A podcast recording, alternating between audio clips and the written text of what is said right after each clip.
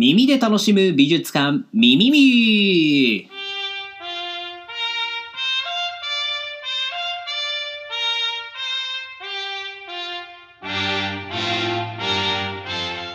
どうも毎年明太子のお取り寄せをしています。20代の美術史家エミール松永です。この番組は日本美術そして日本文化に親しんでいただくためにお送りする耳から楽しむ全く新しいアートコンテンツです。えリスナーの皆さんはこれを聞きながらどんな作品なのか想像するもよし、画像を検索して見ながら聞くもよし、こんなものは聞かずにプロ野球開幕に向けスカウティングレポートをまとめるもよし、となっております。えー、第20回目となる今回、皆さんに紹介したいのは、桑の実寺演技絵巻。さあ、絵巻の作品のご紹介ですね。えー、絵巻というのはま非常に面白い作品がたくさんあります。えー、いい作品がとてもたくさんありますね。えー、情報量も非常に豊富でして、まあ、紹介したいのは山々なんですけれども、まあ、いかんせんね、こうパッと見でこういう作品ですという紹介がしにくい。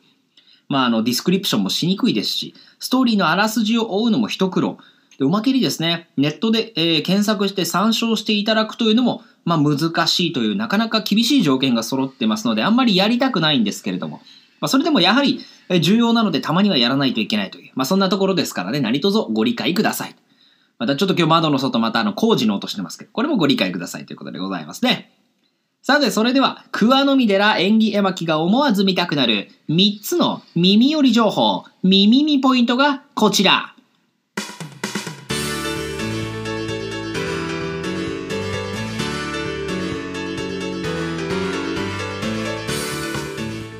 耳見の1、光り輝く薬師如来の加護。桑実寺はこうしてできた。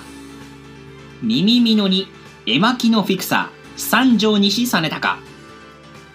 耳見の3、滋賀県にかつて幕府があった絵巻制作の狙いとは？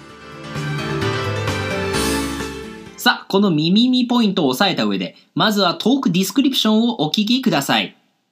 桑の実寺縁起絵巻は、紙の上に絵の具を用いて描かれた2巻かな2巻からなる関数、つまり巻物で、滋賀県の桑の実寺が所蔵する重要文化財の作品です。作品は鮮やかな彩りを持つ絵の部分と、そのストーリーを記した書の部分が繰り返し登場するという、演技絵巻としては基本的な構成をとります。さあ、というわけでございまして、2巻にもわたる絵巻の作品、しかも1巻あたり10メートル以上ありますんでね、なかなかこの作品内容を簡潔にディスクリプションするというのが難しいんですね。というわけで、最初の耳見ポイントとしまして、作品のあらすじを解説していきたいと思います。あの、以下ね、ネタバレ含みますから、ね、桑の実寺園芸巻まだご覧になってない方、ネタバレのクレームこれ受け付け、ね、かねますからね、これよろしくお願いいたしますよ。さあ、まず、上巻の冒頭には巨大な樹木が描かれている。これは、太古の昔、海から生えていたという桑の木であります。その桑はですね、3つの実をつけていました。そのうち1つがですね、金のカラスに、そのもう1つが白いウサギになりまして、そして最後の1粒が桑の実山、別名絹笠山、これになりました。その地にですね、聖徳太子が千手観音を祀った。これが後の桑の実寺であると言います。天智天皇の時代、えー、その天皇の娘である安倍女という姫があ病にかかってしまう。そこで天皇が女王へという僧侶に依頼して法要を行った。すると琵琶湖が輝いて、中から薬師如来がお出ましになりました。それで、えー、姫の病は回遊したわけですね。ここまでが上巻の内容。そしてここからが下巻の内容です。その薬師如来が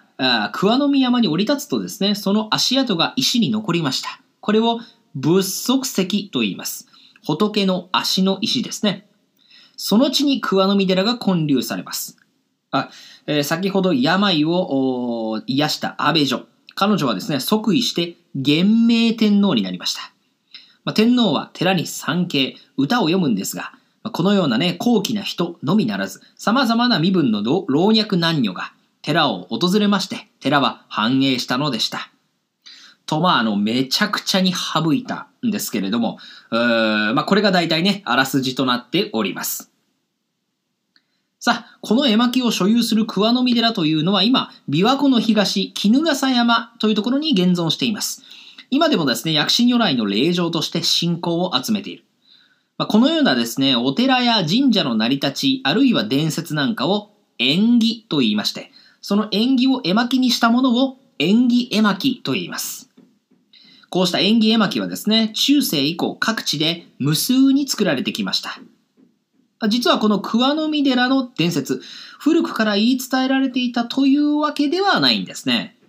と言いますのも、この、えー、絵巻の制作のいきさつはですね、三条西実高という室町時代の貴族の日記、実高後期に記されてるんですが、それによりますと、この絵巻のストーリー、演技はですね、実高が数少ない資料を頼りに新たに編み出したものだったんですね。えー、実高はこの他にも数々の絵巻をプロデュースしてきたので、まあ、その役目に適任ではあったんですが、では、そこまでしてなぜこの縁起絵巻が作られたのかという疑問が湧いてくるでしょう。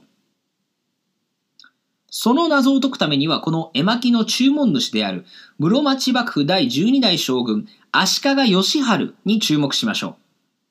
義治は当時、京都において力をつけていた細川氏や三好氏といった大名の戦乱に巻き込まれ、えー、京都から滋賀、近江へと落ち延びていました。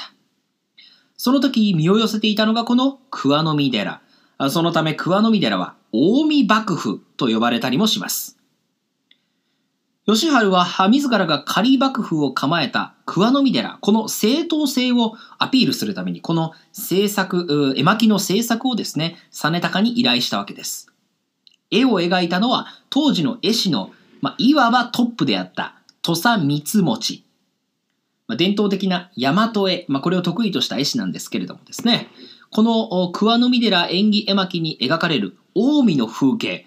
まあ、こういったところにはですね、当時の絵画の中にあってとてもリアルで、ある種ですね、実際の景色を目前にするような、先進的な表現が取られていて、非常に卓越した技量を持っていたということを示しています。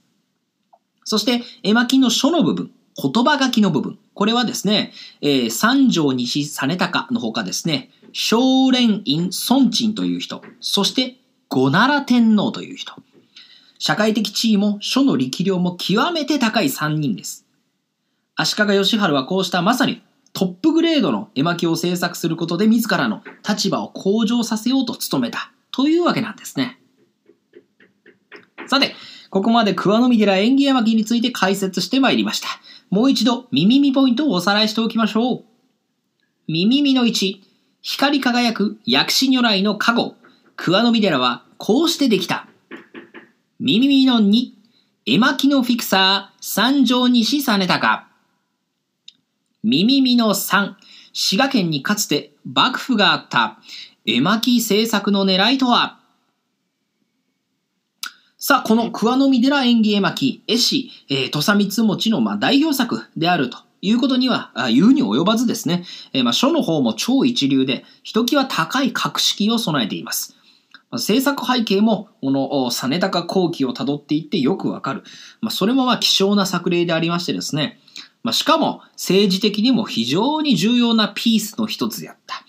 まさに室町時代を代表する三千と輝く絵巻と言っていいでしょう。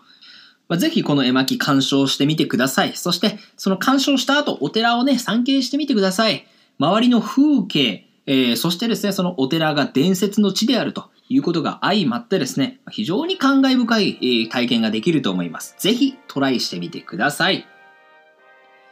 というわけでお送りしてまいりました。耳で楽しむ美術館、耳ミュ第20回、桑の実寺演技絵巻。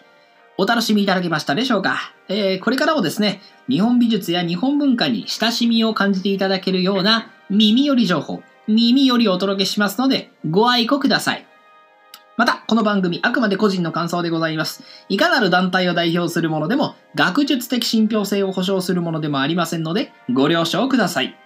それでは、また次回お会いいたしましょう。バイバイ。